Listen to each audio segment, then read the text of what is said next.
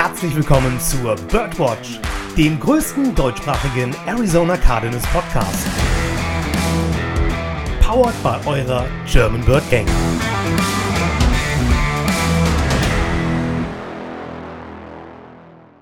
Rise up, Red Sea, und einen wunderschönen guten Morgen, guten Mittag, guten Abend, gute Nacht an euch alle und herzlich willkommen zur Birdwatch Episode 138.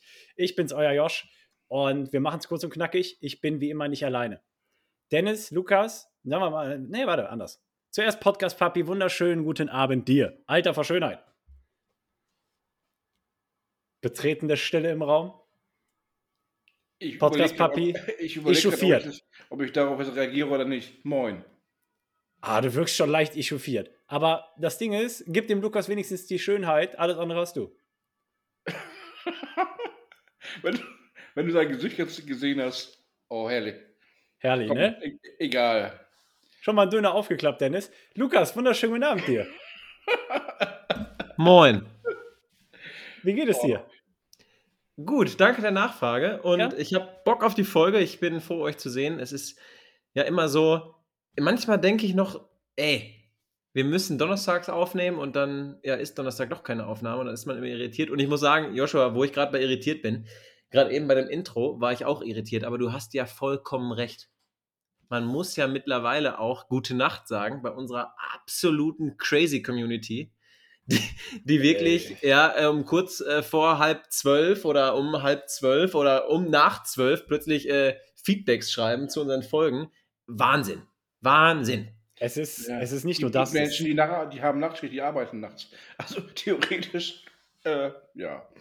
Äh, aber ich habe heute auch richtig Bock, weil das zum, jetzt die erste Folge ist, wo mal wieder was passiert. Also was richtig passiert. Ne? Also ähm, die, die Larifari-Aufnahmen der letzten Woche sind jetzt endlich vorbei für die nächste Zeit wahrscheinlich. Larifari-Aufnahme. Stopp mal du? gerade. In welchen Aufnahmen warst du denn? Ist echt so. Hör mal. Warum direkt denn hier so ein Triple Sidekick? Du musst dich fokussieren, dann sind das keine Larifari-Folgen. Oh, ha. Aber, aber zurück Du zu musst dem, was Richtung- gesagt hat.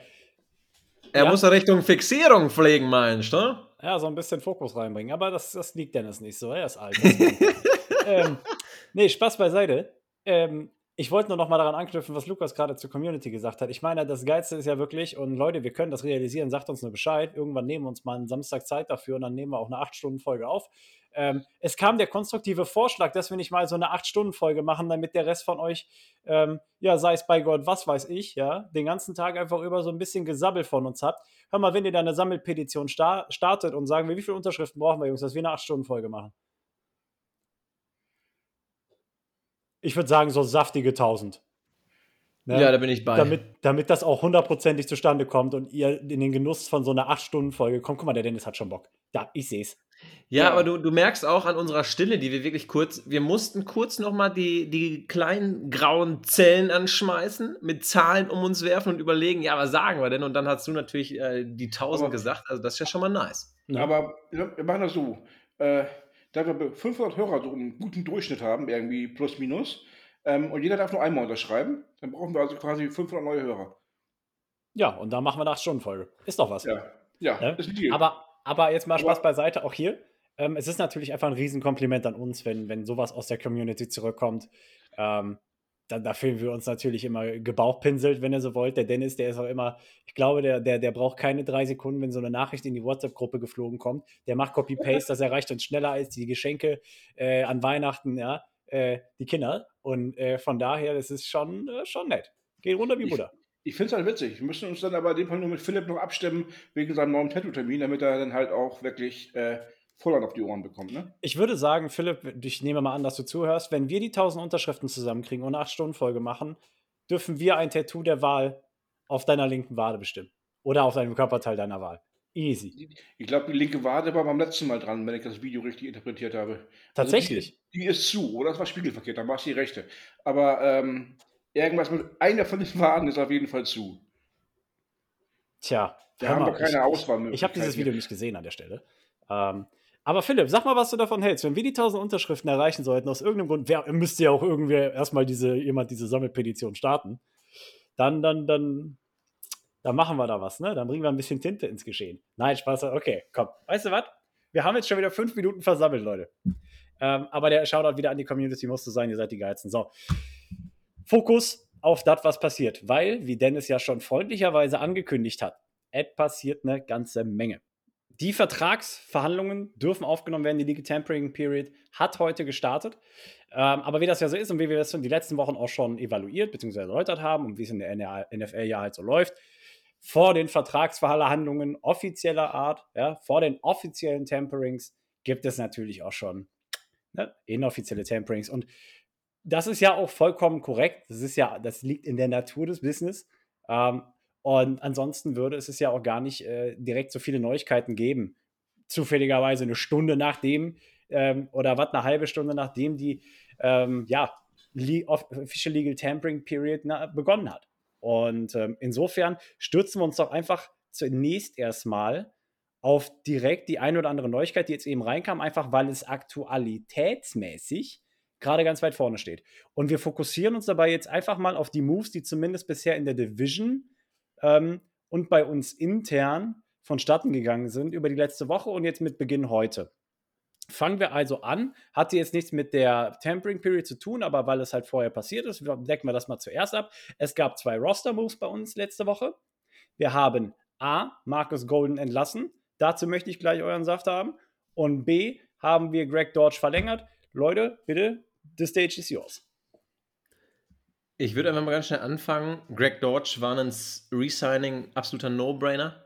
Der Mann hat gezeigt über die Saison, wie wichtig er ist. Er war ein Receiver, der ein 4-5 war und wirklich aber gezeigt hat, wenn man ihm Spielzeit gibt, wie explosiv er sein kann, was für Plays er macht.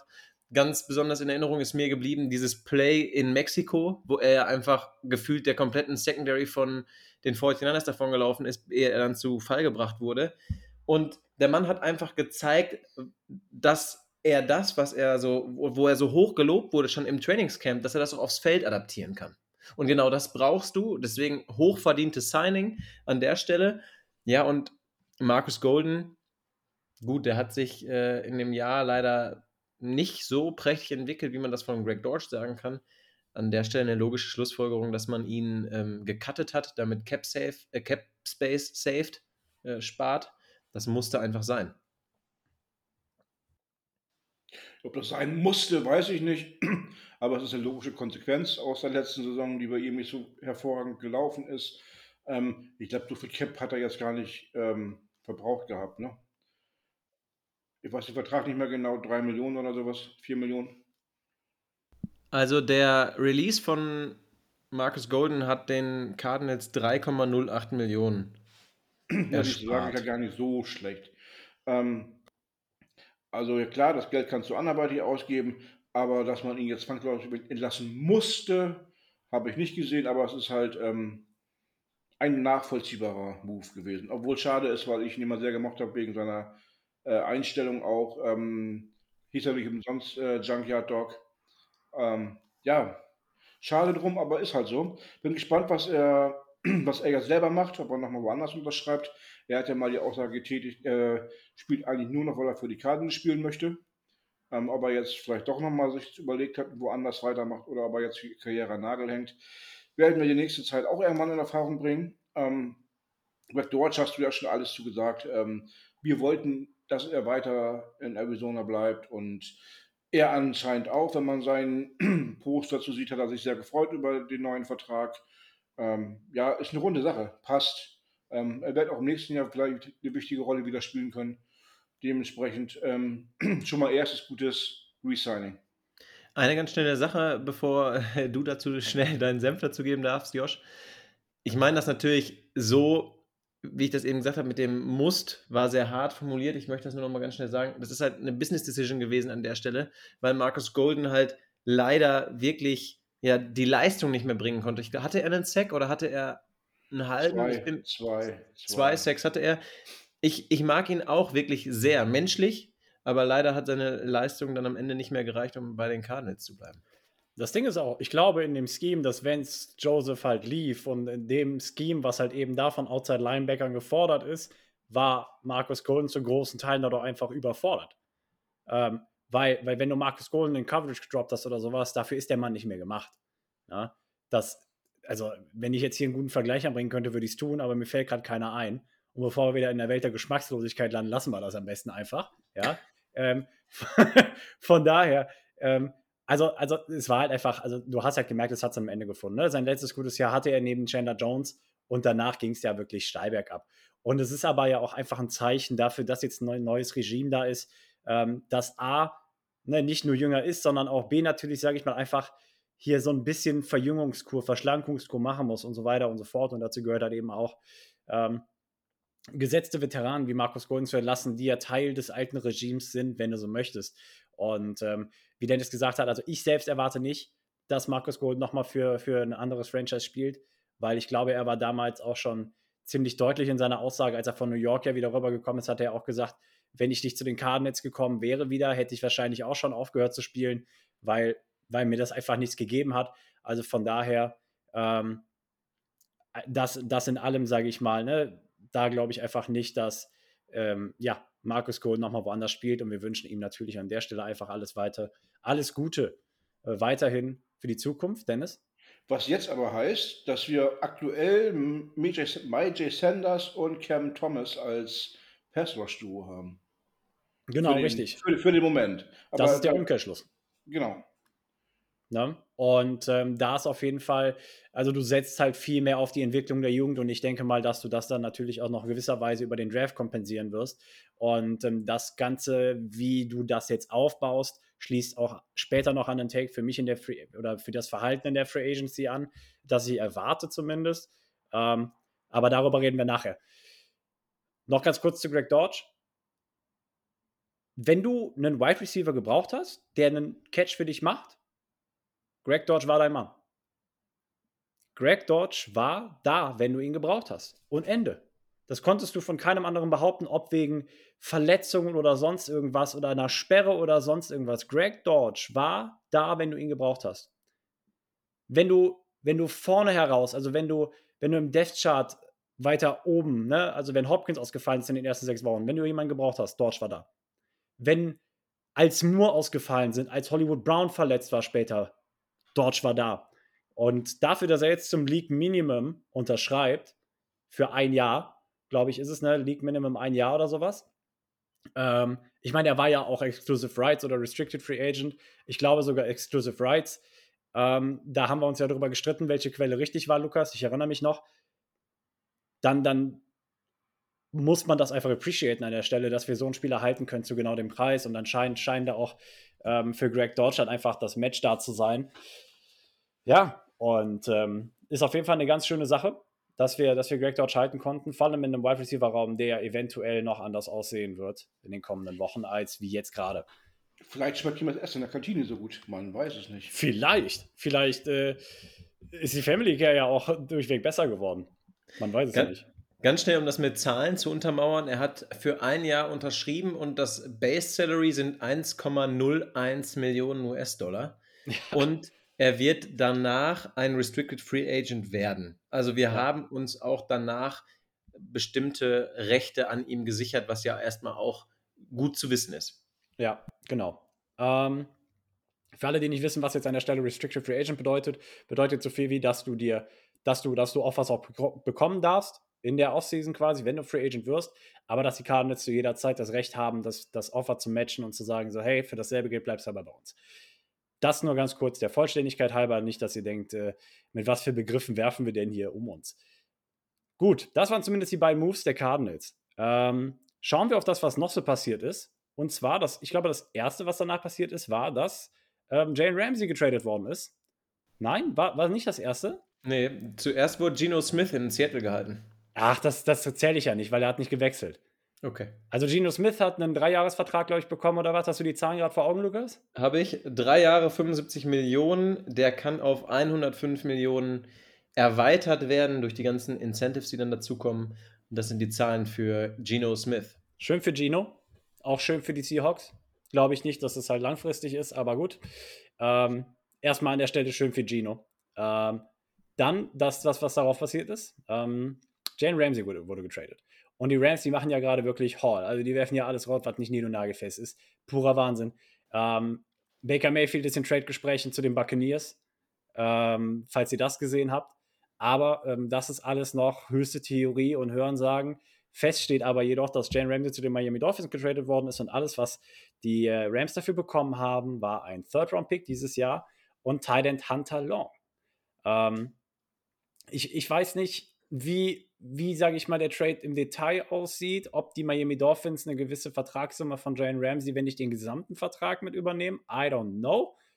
Aber sollte dem nicht so sein, ja, Leute, dann hättest du dir den Trade auch sparen können. It is it is. Ja, ich habe dazu auch ganz, ganz viel gelesen und die Leute sind sich halt auch einfach nicht einig darüber. Also zum Beispiel unser Experte, der auf deutschem Boden ja sehr begehrt ist, Adrian Franke, schreibt dazu, ähm, er war auch fassungslos, kann man mal kurz dazu sagen. Und er hat selber gesagt, ja, also, also, nee, den Value für die Rams sieht er da drin halt einfach nicht. Ich meine, ich gucke das jetzt gleich einmal nach, der Vollständigkeit halber gucke ich einmal nach, ob die den Vertrag übernommen haben, ob man dazu schon was findet. Aber puh, also nur ein Drittrunden-Pick, natürlich. Es ist Jalen Ramsey, der ist 29, steht also kurz vor dem 30. Lebensjahr. Und da ist ja häufig der Drop-Off von den Cornerbacks. Aber trotzdem, ähm, da hätte man noch mehr rausholen können. Sehe ich so. Sehe ich nicht so. Wenn du unbedingt den Vertrag loswerden willst, und danach sieht das für mich aus, dann bist du froh, wenn du dafür noch den Drittrunden-Pick bekommst. Ja, das denke Das, ich auch. das, das ist das gleiche Szenario, was für die Cardinals ansteht, wenn man Hopkins traden möchte. So ungefähr. So kann man es. Das trifft den Nagel auf den Kopf. Und ich habe gerade die Zahlen offen. Ja. Es sieht danach aus, dass er den kompletten Vertrag mitgenommen hat. Nach Ja, das- Miami. Nach Miami. Ja, dann ergibt es Sinn. Deswegen ja auch die geringere Kompensation. Ja. Also dann, dann muss ich auch sagen, cleverer Move. Vor allen Dingen, weil Jalen Ramsey ja wohl sehr, sehr unzufrieden gewesen sein soll jetzt zum Schluss in Los Angeles und er wollte unbedingt weg. Also da hat man sich, äh, wie es so schön heißt, ein ja, Problem vom Hals geschafft. Ja, Jane Ramsey war ja nicht der Einzige, der in der Rams Facility so ein bisschen Bitch-Talk betrieben hat. Aber wie das halt so ist, ne? Super Bowl-Champion hin zum schlechtesten Franchise nach dem Super Bowl. Ne? Also die Rams waren ja letztes Jahr statt, also mit wie vielen Siegen hatten die? Fünf? Juckt mich auch ehrlich gesagt absolut die Bohne. Jedenfalls war, waren, waren die Rams letztes Jahr oder haben die schlechteste Performance gezeigt als ehemaliger Super Bowl-Sieger. Sieger. Sieger haben sie, ja. ja. Und, und, und Ramsey war ja schon vorher eigentlich ganz einfacher Charakter. Das ist wohl wahr. Sagen wir so, ich habe da das sinkende Schiff im Auge. Den anderen, die anderen Teil der, der Aussage verkneife ich mir jetzt öffentlich. Ja, ich weiß nicht, Lukas, wenn du die Zahlen vor Augen hast, wie viele Jahre sind in seinem Vertrag noch offen? Ja, warte, ich muss gerade einmal gucken. Ich bin gerade eigentlich eher dabei gewesen, zu die Statistik der Rams zu suchen, aber dann gucke ich nochmal schnell, gut, gib mir eine aber Sekunde. ist ja auch, ist ja auch, bei, ist ja auch glaube ich, Zapfenstreich. Ähm, ich erwarte auf jeden Fall, dass, äh, wobei, das müssen sie ja noch nicht mal, wenn sie jetzt aber den Vertrag übernehmen. Ist natürlich fraglich, ob die Miami Dolphins dann den Vertrag eventuell restrukturieren und ihn dann, sage ich mal, noch verlängern. Ähm, keine Ahnung, bis in die Mitte 30er rein oder so, geben ihm einen neuen Fünfjahresvertrag, was er ja ursprünglich bei den Rams, glaube ich, bekommen hat, fünf Jahre irgendwas. Richtig. Ähm, von daher äh, wird da eventuell noch eine Vertragsumstrukturierung ankommen. Das ich habe die Wichtigste aber- Zahlen offen, Ja, sonst. Es sind, er hatte ja den Fünfjahresvertrag mit 100 Millionen unterschrieben in LA mhm. und bekommt jetzt in dem Jahr 17 Millionen und äh, wäre ein Dead Cap von 12,5 Millionen gewesen. Und der Vertrag geht bis 2027. Also 2027 im Alter von 32 Jahren würde er Unrestricted Free Agent. Und ja, da kann man auf jeden Fall, wenn ich das mal so sehe, er hätte einen Potential Out 2024 gehabt mit einem Dead Cap von 0 Dollar. Also wenn es jetzt wirklich bei ihm der absolute Drop-off ist und er geht wirklich vollkommen unter, dann könnte man ihn in Miami auch einfach vor die Tür setzen. Wirst du wahrscheinlich nicht machen, aber die Möglichkeit hättest du. Und wenn man mal so sieht, Cap-Hit 2024 von 18,5 und 2025 von 19,5 Millionen. Ja, der Mann ist teuer. Aber dafür haben die Dolphins jetzt, glaube ich, den besten Cornerback-Raum der Liga. Zahlen aber auch eine gute Menge dafür, muss halt dazu sagen. Ne? Davon mal abgesehen, aber qualitätsmäßig ist das schon ganz gut. Ja. Ähm, das auf jeden Fall. Aber das Wichtigste für uns an der Stelle ist, und da wir die Miami Dolphins nächstes Jahr nicht spielen werden, ist uns das erstmal vollkommen platte. Ähm, das Wichtigste ist, dass die Rams Jane Ramsey verloren haben, für uns zumindest. Was schon mal signifikant ist, ja, ähm, weil Ramsey war einer der, ich will nicht sagen, offensichtlich war er ja keiner der dieser Foundational-Spieler, weißt du, wie ich meine? Der, der, der Spieler, die, die zum Franchise gehören wie die Butter aufs Brot. Offensichtlich, ne, aber ich meine, alles hat ein Ende, nur die Wurst hat zwei. Jedenfalls Ramsey ist weg, das bedeutet auch. Joker. Gerne. Ähm, ne, also von daher, Ramsey ist raus aus der Division, hat sich in die AFC verdrückt und ähm, gut, das dazu. Was ist noch passiert? Das meiste, was wir jetzt vorlesen werden, ist heute passiert und das sind Spieler, die zumindest schon mal ähm, in Kontakt oder was, was heißt Kontakt, in, in, in Gespräche gebracht worden sind mit den Arizona Cardinals, auch wegen dem neuen Coaching-Staff und so weiter und so fort. TJ Edwards, der ehemalige Linebacker der Eagles, ähm, ist expected to sign mit den Bears für drei Jahre. Ähm, das freut uns auch natürlich besonders für ihn, weil ich glaube, er, TJ Edwards kam ja aus seinem Rookie-Vertrag und jetzt ähm, in der Entwicklung, die er gemacht hat, die letzten beiden Jahre unter Negrales, ja, musste dazu sagen, ähm, hat er jetzt seinen Dreijahresvertrag ähm, oder wird er wahrscheinlich, muss ja alles noch in Konjunktiv setzen, weil erst Mittwoch darf gesigned werden, ähm, wird wahrscheinlich bei den Bears unterschreiben, das heißt, er fällt da schon mal raus. Mike McGlinchey, der, der Tackle der 49ers, ist zu den Broncos gegangen, also noch jemand aus unserer Division, der das Weite sucht und in die ASC wechselt. Der hat da auch einen ganz dicken Vertrag bekommen, habe ich gesehen. Ähm, genau, und habe ich gar nicht mehr vor Augen, weil so viele News, die gerade rumflattern. Nachricht aber, die uns, glaube ich, alle so ein bisschen sauer stimmt, Freunde. Javan Hargraves. Nicht sauer insofern, als dass er nicht bei uns gelandet ist, weil, wie gesagt, ähm, das, damit habe ich auch so nicht gerechnet, bin ich ehrlich. Ähm, sauer eher insofern, als dass er sich dachte, ja, gehe ich doch einfach mal zu den Division-Rivalen der Cardinals. Das macht er natürlich auch nur wegen uns.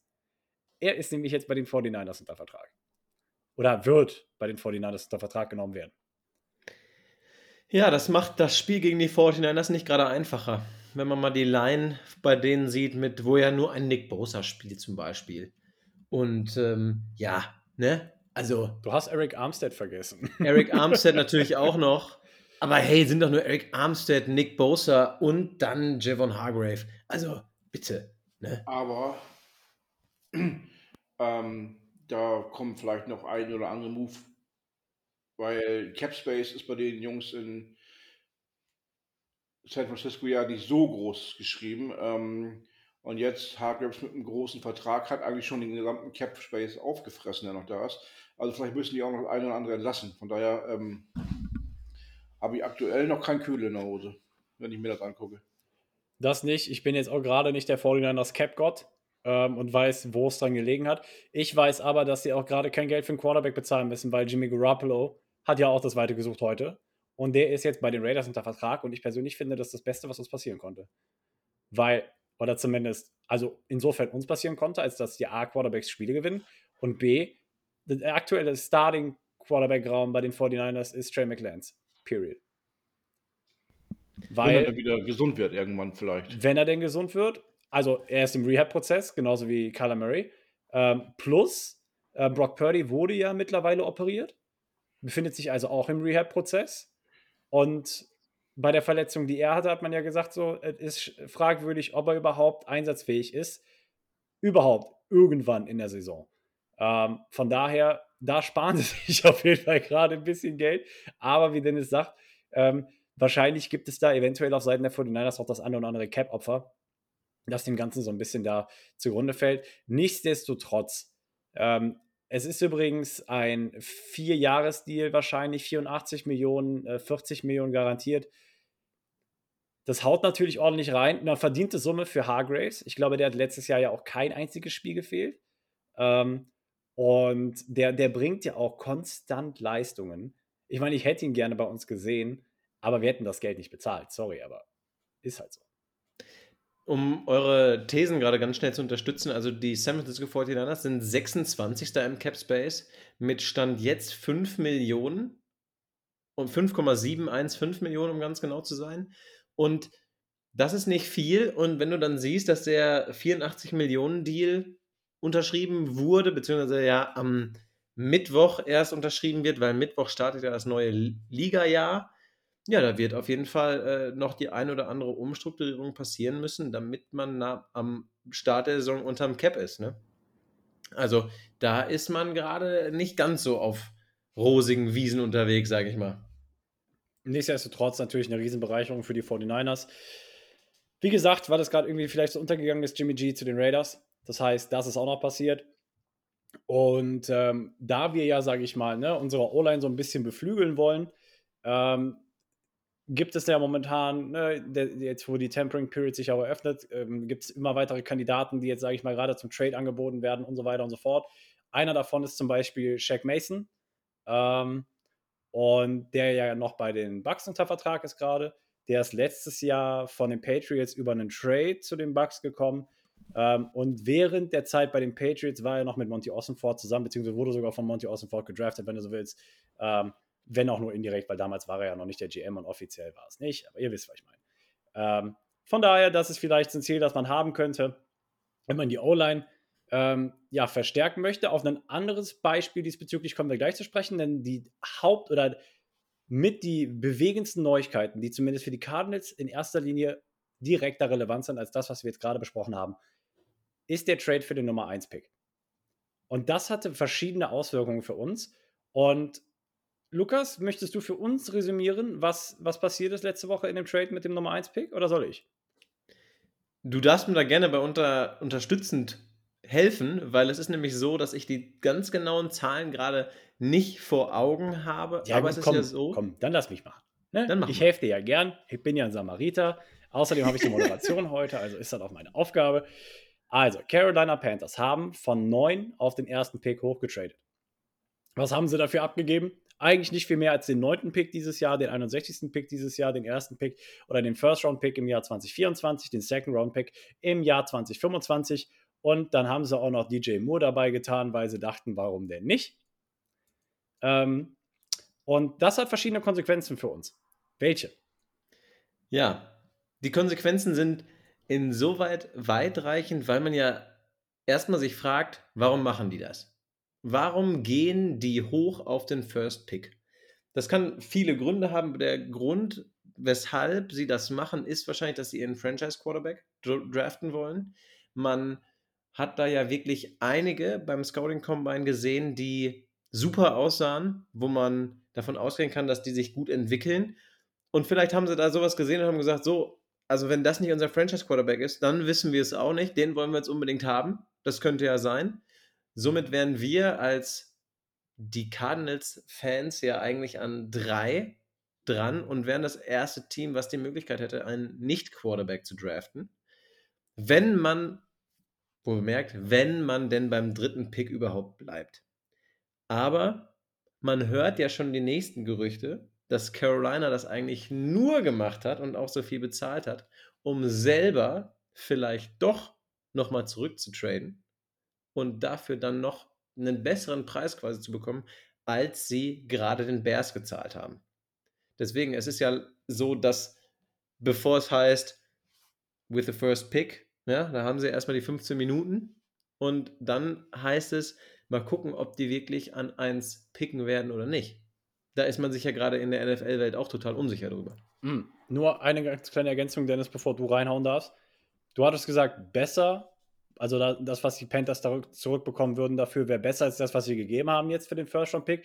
Ich glaube, es geht dabei vielmehr um die Kompensation, ne? weil du musst ja nicht bis an 9 oder tiefer zurück. Klar würdest du dann was Besseres kriegen, als du abgegeben hast, aber dann hättest du einfach von 9 runtertraden können, ne? so theoretisch. Äh, hättest, du den, hättest du den Weg gar nicht machen müssen und du hast die J-Mo verloren in, in the meanwhile, also auch blöd gelaufen. Ähm, also wahrscheinlich suchst du oder suchen die Panthers gerade einfach irgendeinen Spot zwischen 1 und 5 oder 1 und 9, wo irgendwer sagt so, ey, ich habe die Quarterback-Vorliebe für den und den entwickelt, ich muss den haben, bevor die Panthers sich denken, ey, den gönn ich, den snack ich mir weg, ähm, dass einfach das Kompensationsmittel stimmt und die Panthers eventuell dazu bewegt, wieder runter zu traden. Ich meine, Worst-Case-Szenario für die Panthers an der Stelle ist jetzt nur noch, dass sie den Quarterback an 1 picken, den sie haben wollen. Und sie werden ihre Hierarchie haben. Sie haben ihre Hausaufgaben gemacht, sonst hätten sie da jetzt gar nicht hochgetradet. Und von daher, äh, das ist das Worst-Case-Szenario für die. Absolut richtig. Danke für die Ergänzung. Ja. Also zum einen bin ich ziemlich davon überzeugt, dass die hochgetradet haben und da auch bleiben wollen. Alles andere sind für mich irgendwelche Nebelkerzen, die da rausgehauen werden, um mal Gerüchte zu streuen, um die Leute zu verunsichern, um vielleicht den einen oder anderen verzweifelt zu machen, ähm, irgendeinen Desperation Trade anzubieten, wo man dann vielleicht doch nochmal schwach werden könnte. Aber generell haben sie sich da hochgetradet, weil sie einen Franchise Quarterback haben wollen. Für, für einen Linebacker oder sonst was hättest du niemals so tief in die Tasche gegriffen. Kommt Also- ganz drauf an, wen du fragst. Ja, gut, Steve Keim habe ich jetzt nicht angerufen. Aber, äh, aber, aber, aber generell sind wir uns doch einig, so tief, so viel bezahlst du nur für einen Franchise Quarterback. Und da die einen brauchen, was auch jeder weiß, ähm, war das der Gedanke hinter dem Trade. Also da kann es, glaube ich, keine zwei Meinungen geben. Ähm, die werden nicht für Will Anderson hochgetradet haben oder sowas. Und dementsprechend glaube ich, dass sie da auch bleiben wollen und einfach gerade nur so ein bisschen ähm, pokern. Ich denke auch. Ich meine, du musst natürlich so ein bisschen Leverage kreieren, ne? Ähm, zumindest die Bereitschaft offenkunden, dass wenn irgend, sage ich mal, ein verzweifeltes Team oder sowas sagt, so, ey, ich will jetzt doch, dass du das zumindest, äh, ja, mal erwähnt hast. Genau. Ähm, vielleicht haben sie auch den teilweise Spott, den sie dafür bekommen haben, den ich gelesen habe, irgendwie anders einkalkuliert und denken sich, hm, war vielleicht auch nicht so clever, so viel abzugeben. Weil, sind wir mal ehrlich, holen sie jetzt einen Franchise-Quarterback, ne? Der kriegt er ordentlich auf die Socken, weil er kein Running Back hat und kein Wide Receiver. So ist es nämlich. Ähm, und was das natürlich jetzt zur Folge hat für uns, finde ich, ist so ein Stück weit, ähm, dass A, ähm, die, die Arizona Cardinals, oder was heißt A, schlichtweg haben die Arizona Cardinals den First Overall Pick momentan. Die Arizona Cardinals haben, wenn du der Theorie zumindest folgst, und falls die Texans nicht irgendwas komplett Behindertes machen, was ich mir vorstellen kann, weil das sind die Texans, haben die Cardinals den technically First Overall Pick, denn sie sind mit Pick 3, sage ich mal, an der Stelle den ersten Non-Quarterback-Spieler zu draften. So, und Quarterbacks außen vor genommen oder vor, außen vor gelassen, so, ähm, ist das ein riesiger Spot, sage ich mal, weil direkt hinter den Cardinals sitzen die Coles und gerade gegenüber den Coles haben wir jetzt eine unheimlich gute Verhandlungsbasis, weil, okay, die Raiders haben jetzt ihren Quarterback gefunden, aber es gibt immer noch Teams da unten, die da irgendwo in der Walachei rumdümpeln, ja. Falcons sind noch im Spiel vielleicht, etc., etc., etc. Die eventuell, ja, Ähm, Raiders haben einen Quarterback gefunden. Wie lange geht der Vertrag von Jimmy G? Hast du da was gelesen? Ich habe das gerade Noch nicht, noch nicht. Es ist ja auch noch nicht offiziell. Es ist ja, Mittwoch wird ja erst gesigned und keine Ahnung, welche Nummern da jetzt droppen oder was auch Weil immer oder wie das dann aussieht. würde ich ihn für mich noch nicht aus dem, aus dem Quarterback-Rennen im Draft sehen, weil du kannst auch den Veteran holen, der den, ähm, der quasi den, den Jungen anlernt. Aber in einem, in einem Jahr hochdraften, wo du einen Veteran Quarterback signst? Äh, das sind die Raiders. Ja. Wir reden über die Raiders. Ja, ich weiß. Die machen so einen Blödsinn. Ach so, ja gut, das war ja meine Frage. Würdest du das vorstellen? Ja, okay, das heißt, das heißt ja. Ja. Also um das, um das schnell mal zu ergänzen, die Zahlen, die da durch den Raum fliegen, sind ein Dreijahresvertrag Aha. mit 67,5 Millionen US-Dollar, davon 34 Millionen garantiert. Gut, dann machst, das würde dann eher wenig Sinn machen. Dann hätte ich gesagt, wenn du jetzt einen äh, Quarterback draftest, der Franchise Quarterback werden soll, dann hätte ich äh, Jimmy G für ein Jahr geholt, um Ja. dem Jungen, ähm, bei drei Jahren macht es dann keinen Sinn, da hast du dann wieder recht. Ähm, wobei ich mir dann die Frage stelle, warum man Derek Carr entlässt und dafür Jimmy G holt. Tja, das ist sowieso eine fragwürdige Geschichte. Außer vielleicht weniger äh, Gehalt. Das, das auf jeden Fall, du sparst dir halt ein paar Dollares, aber mehr auch nicht. Ne? Also es ist schon Nee. schwierig. Aber das war zum Beispiel, glaube ich, auch dasselbe Spiel wie jetzt wie bei DJ Moore. Du hat, der Trade mit den First Round Pick hat ja jetzt auch vor dem neuen Liga ja stattgefunden. Heißt, DJ Moore war ja noch kein Free Agent, ist es aber ab Mittwoch. Technically. Ähm, ich gehe ja mal davon aus, dass die Bears ihn dann weiterhin äh, einen Vertrag unterhalten werden. Ähm, aber die Carolina Panthers haben letztes Jahr die 50 Option von DJ Moore gezogen und war, also technically wäre Moore Free Agent geworden. Und ganz offenkundig hattest du keinen Bock, DJ Moore zu bezahlen. So, selbe Spiel wahrscheinlich bei Derek Carr und Jimmy G. Aber äh, nichtsdestotrotz, wir, wir kommen so ein bisschen von dem, von, dem, von dem Pfad ab, Leute. Die Cardinals haben einfach eine unheimlich gute Verhandlungsbasis an drei, weil wenn die Colts sich zum Beispiel auch einen Quarterback ausgesucht haben und sollte es so kommen, dass Panthers und Texans sticken und beide einen Quarterback picken, haben die Cardinals an drei eine extrem gute Verhandlungsbasis. Nicht nur jetzt schon, einfach ne, die Colts zum Beispiel dazu zu bewegen, an drei zu kommen, eventuell. Einfach damit die Colts sicher gehen können, dass jemand anderes mit den Cardinals tradet. Wir haben das Szenario schon mal aufgezeichnet, ich weiß nicht, vor, vor einer Woche oder zwei.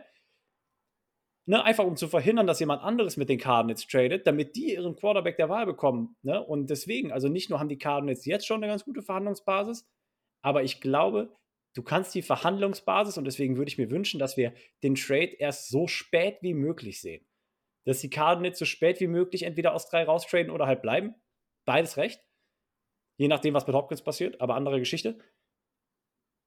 So spät wie möglich diesen Trade durchzuführen, weil das Value unheimlich steigt mit jeder Minute, die du den Trade hinauszögerst. Mit jeder Ja. Minute. Einmal, einmal das. Und du hast gerade schon mal die Auflistung angefangen. Lass uns doch noch spaßeshalber einmal die Kandidaten durchgehen. Die Colts hast du gerade ernannt, Ja. ernannt, genannt, Entschuldigung, und auch gut begründet, warum sie auf die Idee kommen würden, ähm, einen Trade mit den Cardinals zu veranstalten.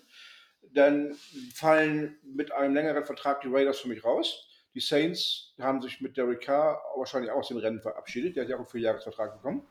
Ja. Ähm, bleiben noch die Falcons als mögliche Kandidaten. Möglichkeit, aber ist die Frage, wie sie sich auf Desmond Ritter committen? Keine Ahnung. Genau.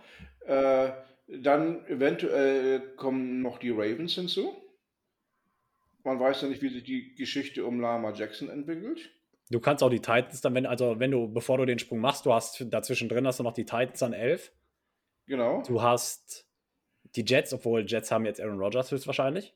Ähm, du hast, wen hast du noch? Ähm, die Commanders eventuell. Ist die Frage, wie, wie die Sam Howell bewerten. Und du hast eventuell sogar noch Detroit an 18, also oder Tampa Bay auch an 19. Also, obwohl das geht dann halt schon sehr tief, ne? Wobei die würde ich da gar nicht mehr mit reinzählen, aber ähm, generell Aber die Ravens. die Ravens, die halte ich noch eher wahrscheinlicher, wenn sich das mit Lama Jackson wirklich so entwickelt, dass der Ja, aber die Ravens sind ja noch tiefer als die Bucks und die Lions. ja, aber da sehe ich die Quarterback-Situation halt noch so ein bisschen äh, angespannter. Aha, okay. ak aktuell. Mhm. Ich habe da ganz schnell noch ein Breaking, betrifft jetzt gerade nochmal die Personalie Jimmy G. Tom, Plis Tom Pelissero hat gerade getwittert. New Raiders QB Jimmy Garoppolo's three-year deal has a base value of 72.75 million, including 24.25 million in year one.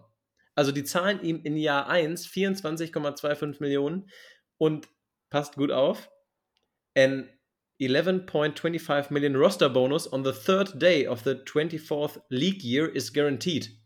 Also das heißt, er ist auf Effektiv jeden Fall zahlt 10,35. und er ist auf jeden Fall zwei Jahre Starter. Weil er, wenn er 2024 den Roster-Bonus bekommt von 11,25 Millionen, hast du den auf jeden Fall zwei Jahre in einer Franchise. Du kannst ihn ja vorher aber auch noch rauskicken. Vollkommen richtig. Aber, aber generell, um in der Spur zu bleiben, Ja. ähm, sind für uns die Colts und mit Abstrichen die Falcons vielleicht die interessantesten Trade-Partner. Ja. Nach dem Signing heute. Ähm, also, man muss ja nicht, wir reden ja oft über, über Picks, wenn es um äh, Draft-Trades geht. Ähm, ich habe es gestern schon mal angedeutet. Ähm, wenn du mit den Falcons tauschen würdest, wärst du quasi nur an vier statt an drei und hättest immer noch das ganze Board für dich, weil wenn sie alle drei einen Quarterback nehmen, den du ja nicht brauchst, hast du quasi. Du meinst, du meinst Colts, sorry, ich will dich nicht unterbrechen, aber du meinst die Colts. Ja, hab ich doch eben gesagt, oder? Du hast, Nee, du hast die gesagt. Falcons gesagt. Aber ja, ist ich, okay. mein, ich, ich meinte die Colts, richtig, genau. Gut, dass ihr aufpasst. Ähm, dann wärst du quasi immer noch an vier und hättest, wie du es gerade genannt hast, immer noch den eigentlichen First Pick. Na, also konntest quasi immer noch so und hättest plus den Value, den die Colts dir geben, um einen nach oben zu kommen. Und da würde ich mir den Quentin Nelson raussuchen.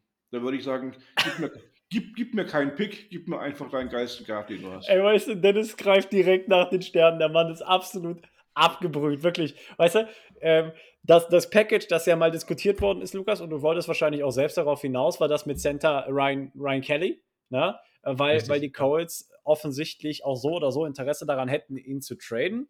Heißt, in einem Paket würde das natürlich Sinn ergeben. Aber Dennis greift direkt nach Quentin Nelson. Warum auch Ja. nicht? Aber wenn die Gerüchte aussagen, dass sie Ryan Kelly sogar releasen wollen, um ihn loszuwerden, warum sollst du dann für ihn noch ähm, in diesen Trade einbauen? Ja, das stimmt.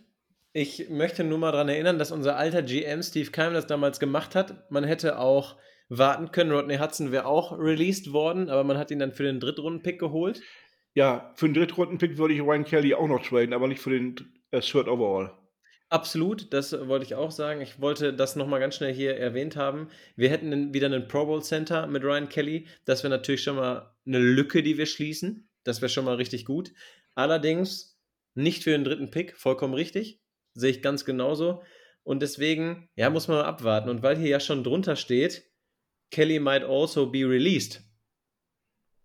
Ja, dann hältst du einfach mal die Füße still und wartest, was passiert. Ja, du könntest ja schon noch was an Incentives dazu tun, ne? So ein Second-Round-Pick von den Colts zum Beispiel. Ist ja, steht ja nicht außer Frage. Ja. Aber es wäre Nein, etwas, aber- was möglich wäre. Aber warum ist Quentin Nelson zu hoch gegriffen? Du, fängst bei, du musst bei solchen Forderungen immer oben anfangen. Runterhandeln kannst du immer noch. Das Ding ist, du gibst quasi. Du, du, du würdest. Hm, Weiß ich nicht, ob ich davon Fan bin. Hm, Ich hätte lieber noch einen extra Pick als Quentin Nelson und so einen großen Vertrag. Center-Verträge belaufen sich momentan auf 6 bis 10 Mille, egal welcher Center du bist. Ja, Quentin Ryan Nelson Kelly wäre sogar 12,4. Ja, aber der Ja, würde ja einen neuen Vertrag kriegen. Wobei, wobei Nelson für mich aktuell mit das Beste ist, was du auf der Position kriegen kannst. Ne? Ja, das ist mit das Beste, was du auf der Position kriegen kannst, aber wir, wir streben nach Nachhaltigkeit und Quentin Nelson ist jetzt schon ein paar Jahre auch in der Liga und hat jetzt gerade, wie, im, tritt er jetzt das zweite Jahr von seinem wie viel Jahresvertrag an? Er hat ja letztes Jahr eine Verlängerung bekommen, wenn ich mich recht entsinne. Ryan Kelly? Nein, Quentin Nelson. Muss ich nachgucken, sorry. Müssen wir nachgucken. Ähm, aber ich finde das schön, Dennis, dass du nie aufhörst zu träumen. Und das, das finde ich ganz wichtig, weil ein bisschen Fantasie schadet nie.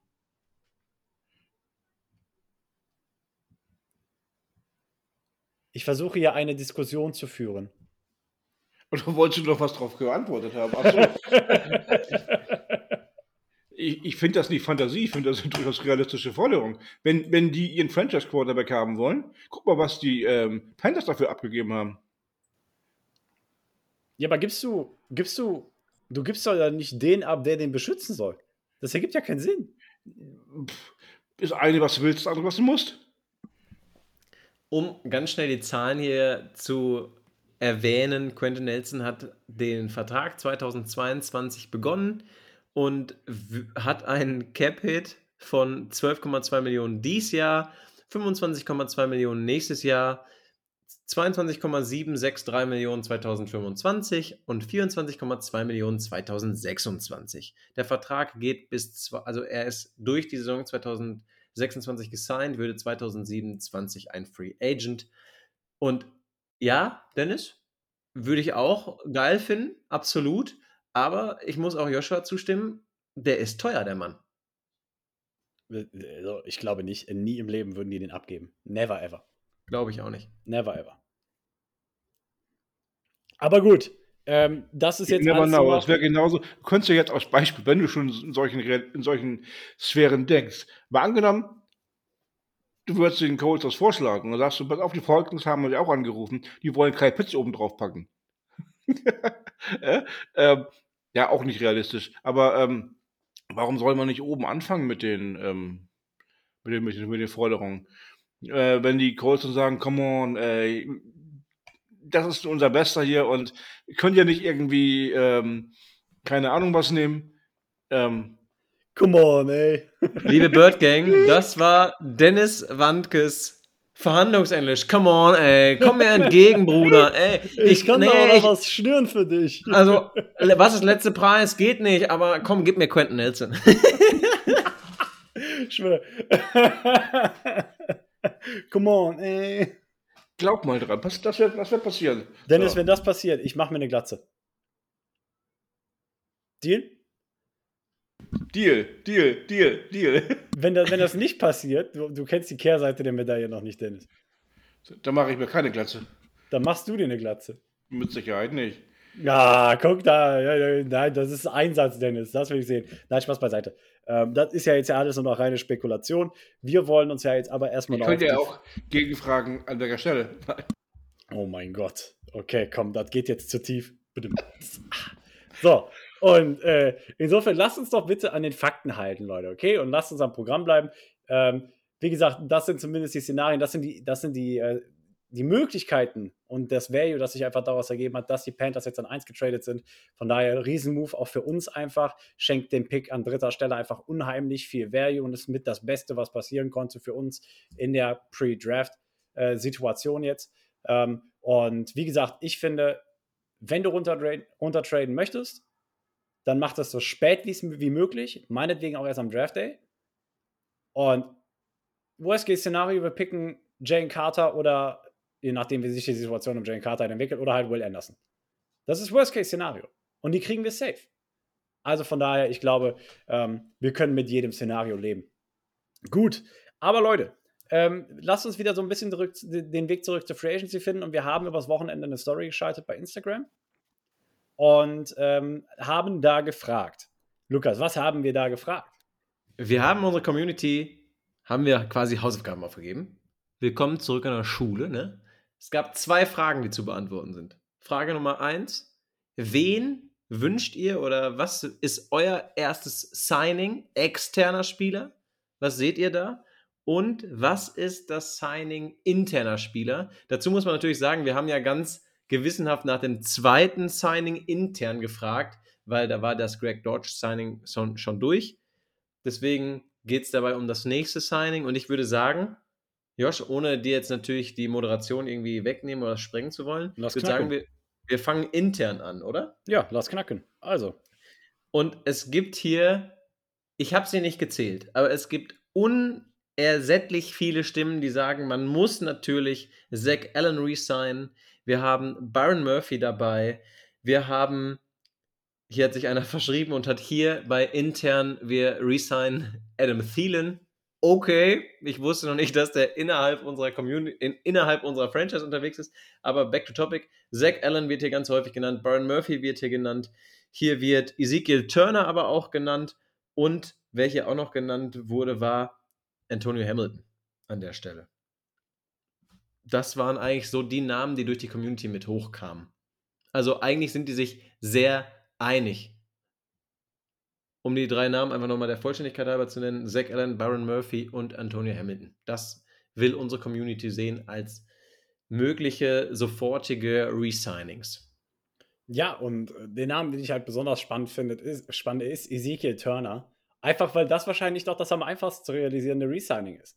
Ähm, und mit dem offiziellen Beginn der Vertragsperiode heute werden wir Zach Allen und Byron Murphy, wie wir aber ja auch schon gesagt haben, die werden ihren C in die Free Agency dippen. Einfach mal um zu sehen, was kommt. Gerade Byron Murphy. Und Byron Murphy ist besonders interessant, weil wenn ich Byron Murphy wäre und ich würde versuchen, so viel Geld wie möglich zu verdienen nächstes Jahr.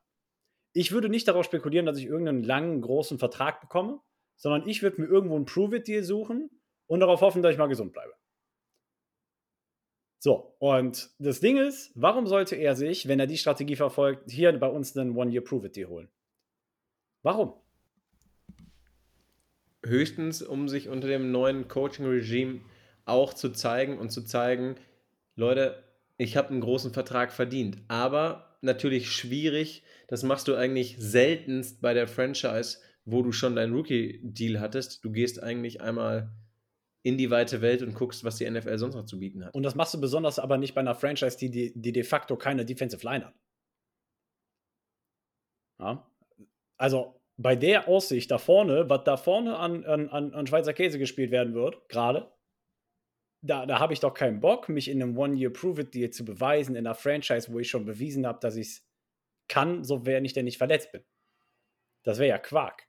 Ich meine, andere Leute haben auch mein Tape gesehen und von daher würde es ja zum Beispiel viel mehr Sinn ergeben, wenn er sagt zum Beispiel, yo, ich mache das in Denver. Oder ich mache das irgendwo anders. Heißt, er geht zurück zu Vance Joseph. Mach es da. Da ist die D-Line-Situation zum Beispiel auch besser. Überhaupt bist du nicht der einzige Cornerback, auf den man sich verlassen muss. Ähm, Ne? Also da suchst du dir ja irgendeine Franchise mit besseren Rahmenbedingungen. Aber ich glaube halt, dass das wirklich der beste Anknüpfung für Byron Murphy ist, sich irgendwo so ein One-Year-Prove-It-Deal zu suchen und ähm, darauf dann aufzubauen, was man von Zach Allen nicht behaupten kann. Wie das meistens in Vertragsjahren halt ist und wir haben die Situation beleuchtet. Der Mann, der ist komplett explodiert letztes Jahr.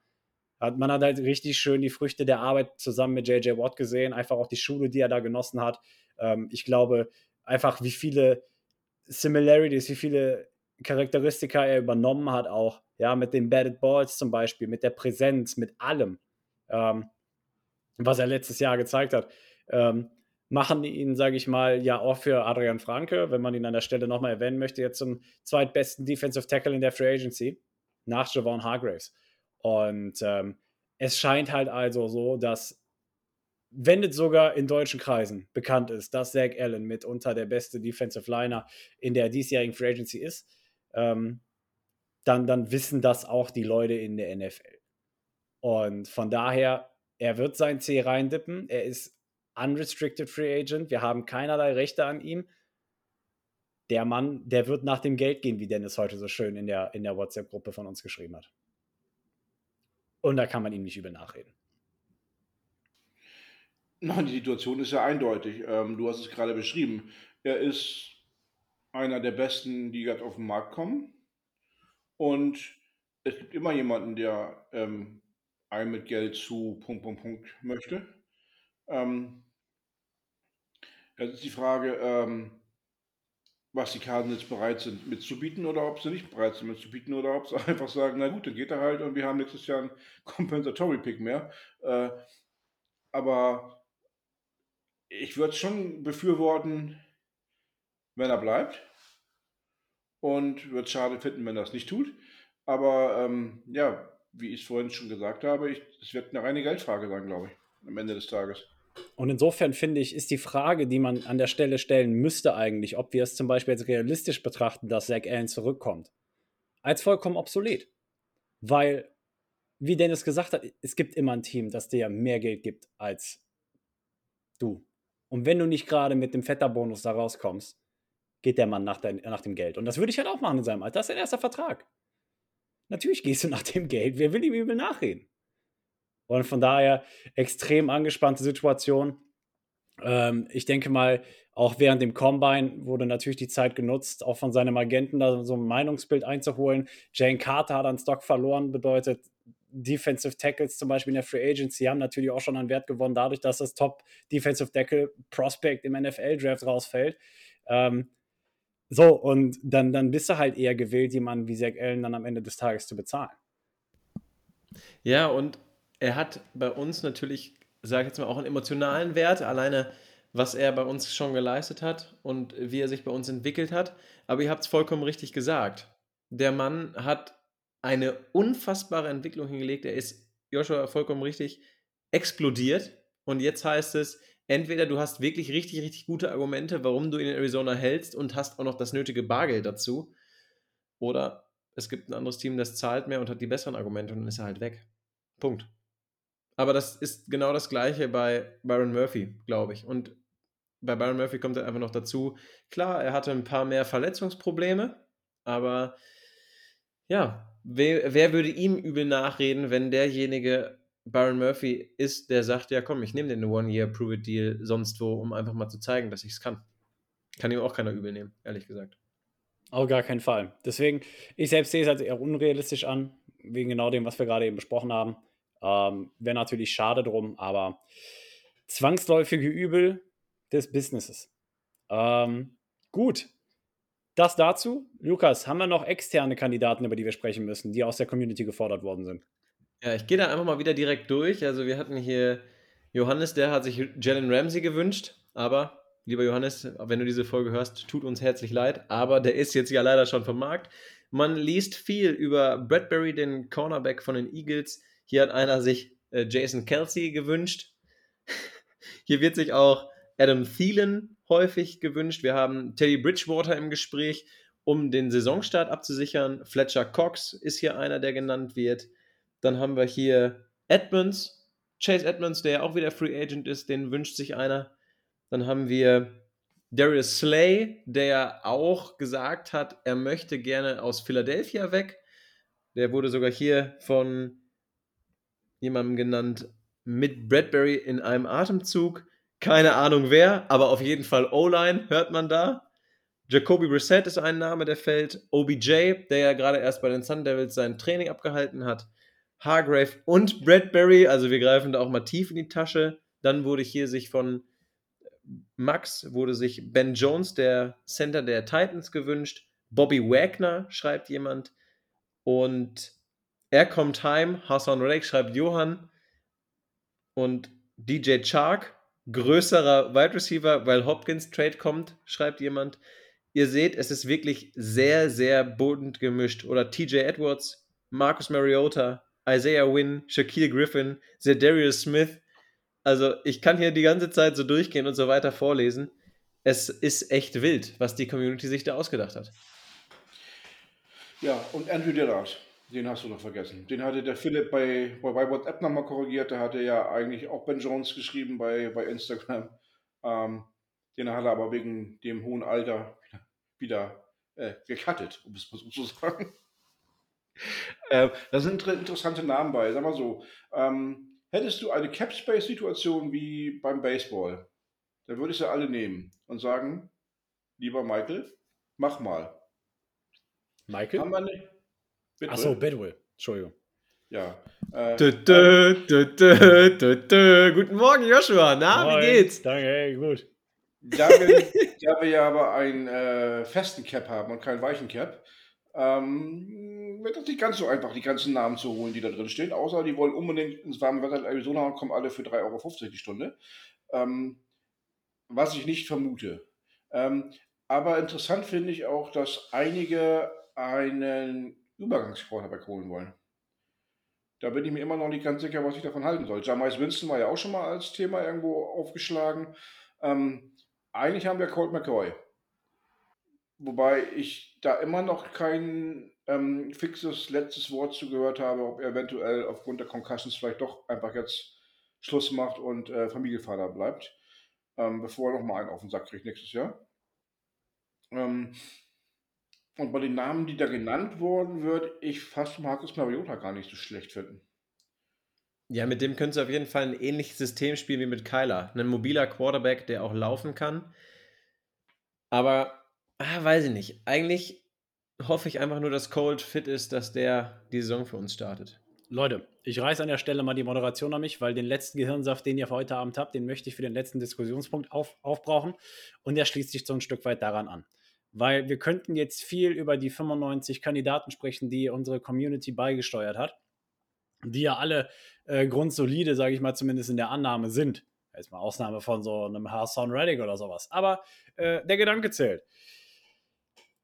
Vielmehr habe ich jetzt auch, sage ich mal, sich verfestigen dadurch, dass wir vor allem natürlich jetzt zu Beginn der Free Agency ähm, noch relativ ruhig sind, äh, wodurch sich mein Stimmungsbild so ein bisschen verfestigt. Aber ich habe auch schon vorher, sage ich mal, schon so, so ein Stück weit eine Theorie, was heißt Theorie entwickelt?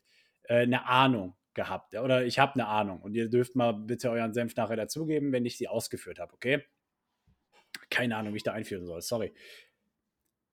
Ich habe das Gefühl, gerade dadurch, dass du die Kandidaten, die hoch bezahlt werden wollen würden, Byron Murphy, One Year Prove It Deal, wo gesagt worden ist, ne, bis zu 16 Mille oder sowas ist der Markt für ihn momentan. Ähm, dass du jemanden wie Zach Allen hast und den auch nicht hoch bezahlen möchtest anscheinend, weil sonst hättest du es schon getan. Ja? Ähm, dass das generelle Stimmungsbild bei den Arizona Cardinals dieses Jahr auch durch die Free Agency und durch die nächste Saison hinweg sein wird, du versuchst so viel Kapital wie möglich zu akkumulieren, um nächstes Jahr brutal Anlauf zu nehmen und die Free Agency auszunutzen. Also ich glaube, was, was ich damit ausdrücken möchte, ist, ich glaube nicht, dass du dieses Jahr das, die großen Signings sehen wirst, die splashy Signings, die wir geben vier Jahre sonst irgendwas für irgendwen aus. Weißt du, wie ich meine? Ich glaube nicht, dass wir sowas dieses Jahr sehen werden, weder für Zach L noch für noch jemanden. Ich glaube vielmehr, dass wir dieses Jahr sehen werden, dass wir zum Beispiel Spieler wie Hopkins abgeben, traden, dass wir uns von Altlasten, sage ich mal sozusagen, befreien, was quasi in einem Rebuild gleichkommen würde. Aber vielmehr gerade auch auf Prämisse dessen versuchen werden, einfach das ganze Ding einfach umzubauen. Dieses Jahr, viel, also wie gesagt, Kapital anzuhäufen, zu akkumulieren und dann nächstes Jahr das Ganze zu investieren, weil auch dadurch, dass wir, glaube ich, dieses oder nächstes Jahr, und da muss man halt einfach mal Hand aufs Herz legen und sagen so, ey, gerade mit Kylas Ausfall werden wir mitunter die erste Hälfte der Saison nicht wirklich competitive sein können. Ähm, klar, Wunschvorstellung sieht anders aus, aber wie gesagt, Hand aufs Herz. Ähm, und desto gerne man sich natürlich, sage ich mal, den Erfolg eines Franchise dahingehend wünschen würde, ähm, am Ende, sage ich mal, gut zu performen, gut auszusehen und Siege in jeder Woche abzuholen. Genauso musst du es, glaube ich, nächste Saison, wie gesagt, als Erfolg werten, dass du vielleicht nicht die meisten Siege hast, sondern dass zu verlieren auch ein Sieg sein kann, in Anbetracht dessen, dass die Chancen für nächstes Jahr A schon nicht so gut stehen und B die Chancen für 24 besser stehen, wenn du dieses Jahr, wie gesagt, altlasten los wirst und ne, dieses, dieses Kapital, über das ich die ganze Zeit spreche, akkumulierst. Und jetzt dürft ihr mal gern sagen, was ihr dazu haltet oder in welchem, zu welchem Grad ihr vielleicht zu oder dagegen seid. Also ich bin ziemlich, ich sag mal zu 110 Prozent dafür. Weil ich habe ja auch schon mal in einer der früheren Folgen eigentlich gesagt, dass ich mir am liebsten einen äh, Rebuild jetzt vorstellen kann. In Anbetracht der Tatsache, dass du ein neues Coaching-Staff hast, ähm, dass du jetzt einen neuen GM hast. Ähm, es gibt zwei Szenarien, die akzeptabel sind. Ähm, du bist ein Contender oder du bist einer, der es richtig verkackt. Mittelmaß ist das Schlimmste, was auf Franchise passieren kann. Wenn du irgendwo bei 8, 8 nee, 8, 8 geht mehr, äh, bei 9, 8, 8, 9 rausläufst, nicht in die Playoffs kommst und irgendwo an Position 17, 18 Picks oder, oder 16 Picks oder 15 Picks, das äh, bringt dich nicht weiter. Dafür wird dir auch niemand irgendeine Value anbieten, um dahin, um dahin zu traden. Es ruft dich keiner an und sagt, egal, ich will auf Platz 15 sein. Entweder bist du so schlecht, dass du einen Top 5 Pick bekommst, um dich weiterentwickeln zu können für die Zukunft, oder du bist so gut, dass du in die Playoff kommst und dann von der Ping One starten kannst. Alles andere ist doch Blödsinn.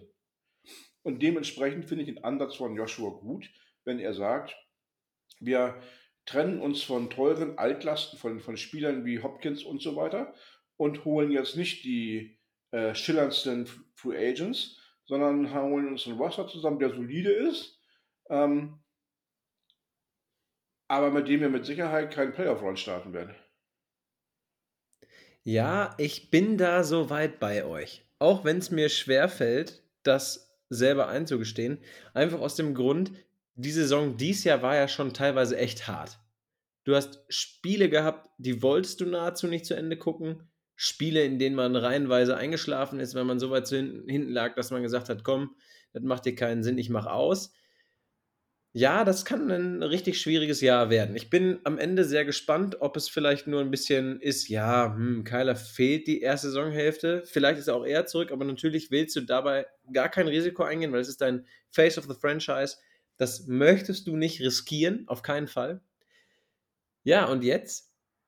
Was machst du jetzt? Und ich glaube, dass man sich jetzt, wenn überhaupt, nur langfristig verbessert, mit aber Deals, die vollkommen gerechtfertigt sind. Also sprich, du greifst jetzt nicht wie zum Beispiel andere Teams in eine Tasche und signst jemanden für vier Jahre für 84 Millionen, Nein, du wirst ihn für vier Jahre sein, aber ihm, ich will jetzt nicht sagen, dass Hargrave überbezahlt ist, um Gottes Willen, aber ich will einfach sagen, dass du ihn anders und ein bisschen günstiger bezahlst.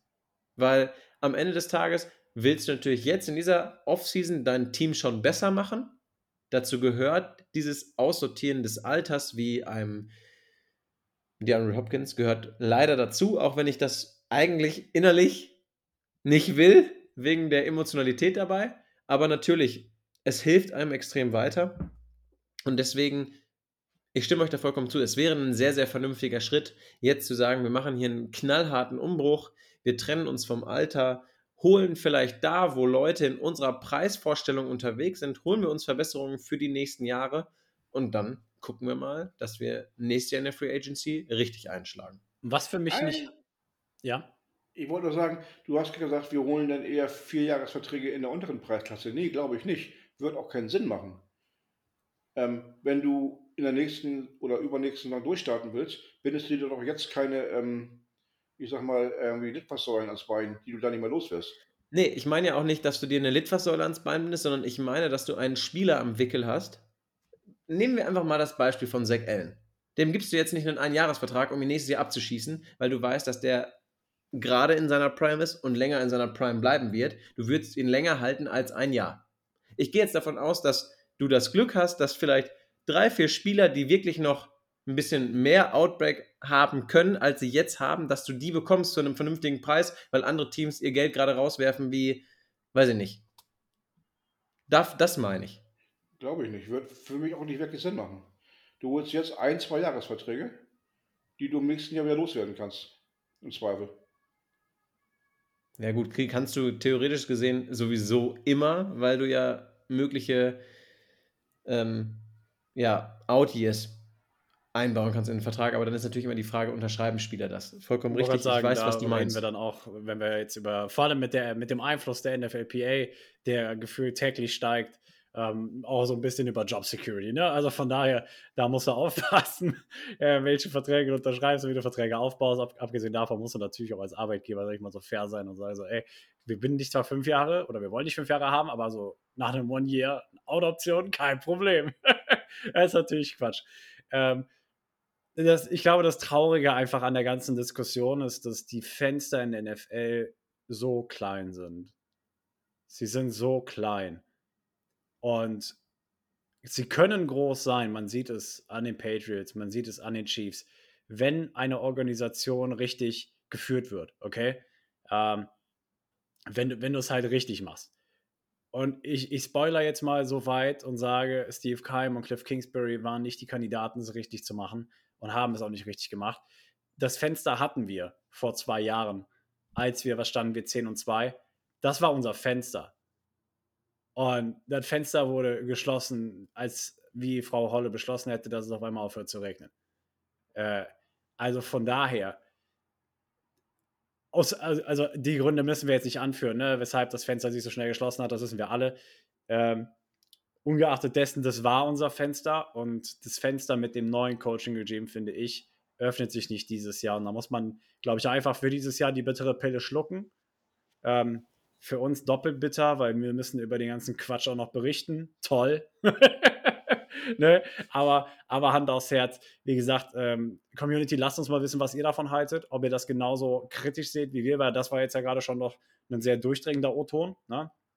Ähm, aber, aber geht da gerne mit uns in den Diskurs. Ähm, ich glaube, Lukas, du hattest doch letzte Woche auch schon ein Stück weit angeteasert. Ähm, wir können das Thema auch gerne einfach mit zum Bestandteil, sage ich mal, der Community-Folge machen, die wir in den kommenden Wochen durchführen werden. Ähm, es wird nochmal eine große Community-Folge geben. Ähm, auch vor dem NFL-Draft, wo wir dann äh, auch das gerne diskutieren können mit euch. Bedeutet, äh, wenn ihr nicht direkt euren Senf dazugeben wollt, macht euch Gedanken darum, sagt uns Bescheid, kommt in die Folge vorbei und teilt eure Gedanken mit der kompletten Community.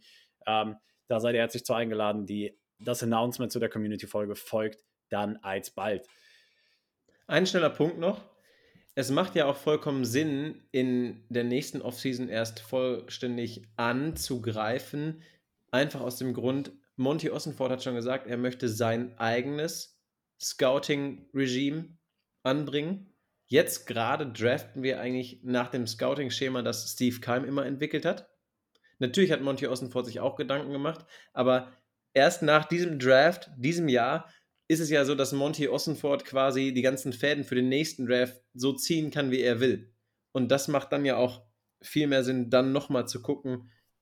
Er hat ja einen ganz anderen Blick, kommt von den Patriots, hatte ja viel Erfolg da auch mit denen. Das wird dann auch sehr spannend, wie er an dieses Thema mit dem Draft etc. pp. rangehen Jetzt wird. muss ich dir doch nochmal widersprechen bei einer Stunde 10.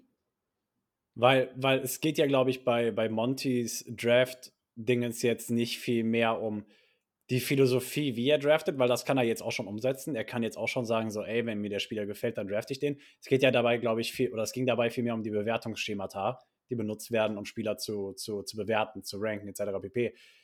Ich meine, er redet ja und Jonathan Gannon auch, die reden viel von davon, ne? Wir haben es letzte Woche auch besprochen, dass die Spieler Charakter haben, dass die, ne, also schlichtweg kannst du das auf den Punkt runterbringen, dass die Spieler Charakter haben. Und das kann er ja jetzt auch schon machen. Unabhängig davon, wie die bewertet sind, wenn er sagt, der hat Charakter und hat aber dafür, keine Ahnung, eine kleinere Wingspan oder was auch immer, dann nehme ich den Jungen halt. Ne? Ja, ich meine aber nur, es ist das erste vollständige Jahr, wo dann das komplette Scouting nach seinen Regeln und nach seiner Grading läuft, ja? Ja. Also da, darauf wollte ich nur hinaus. Okay. Das hat natürlich Hand und Fuß. Ähm, noch kurz ergänzend zu dem Thema Jason Kelsey, der hat announced, dass er zu den Eagles zurückkehren möchte. Äh, auch an der Stelle hinter diesem Wunsch ein Haken.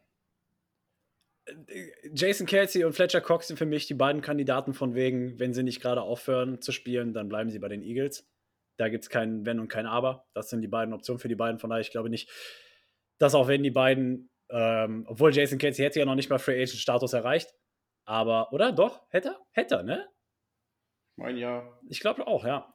Ähm, und ähm, auch ich glaube, deswegen ist Fletcher Cox nicht ganz als Free Agent anzusehen, ähm, weil ich glaube, das sind die einzigen beiden Optionen für ihn. Aber nichtsdestotrotz, das soll jetzt hier nicht noch, länger Thema sein. Noch kurz ein Sidekick, ähm, ja. wo wir bei Kelsey sind. Habt ihr von Travis Kelsey die Aussage gehört diese Woche? Nein, welche? Er hat gesagt, äh, er war, also Jason war immer der Schlauere von beiden und ähm, er war in der Schule eher für, ähm, hat sich eher für Weed interessiert.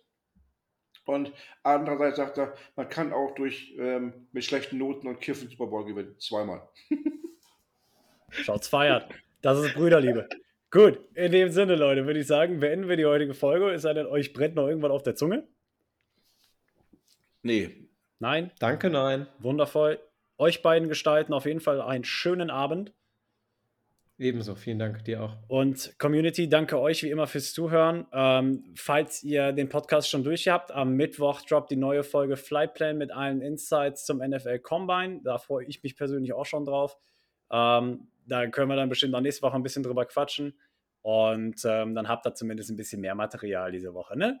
Also, in dem Sinne, Leute, macht's gut, habt euch wohl und wir hören uns nächste Woche, wenn es wieder heißt Rise Up Red Sea. Das war's für heute mit der Birdwatch, dem größten deutschsprachigen Arizona Cardinals Podcast. Powered bei eurer German Bird Gang. Präsentiert von den Hosts Joshua Freitag und Lukas Frerk.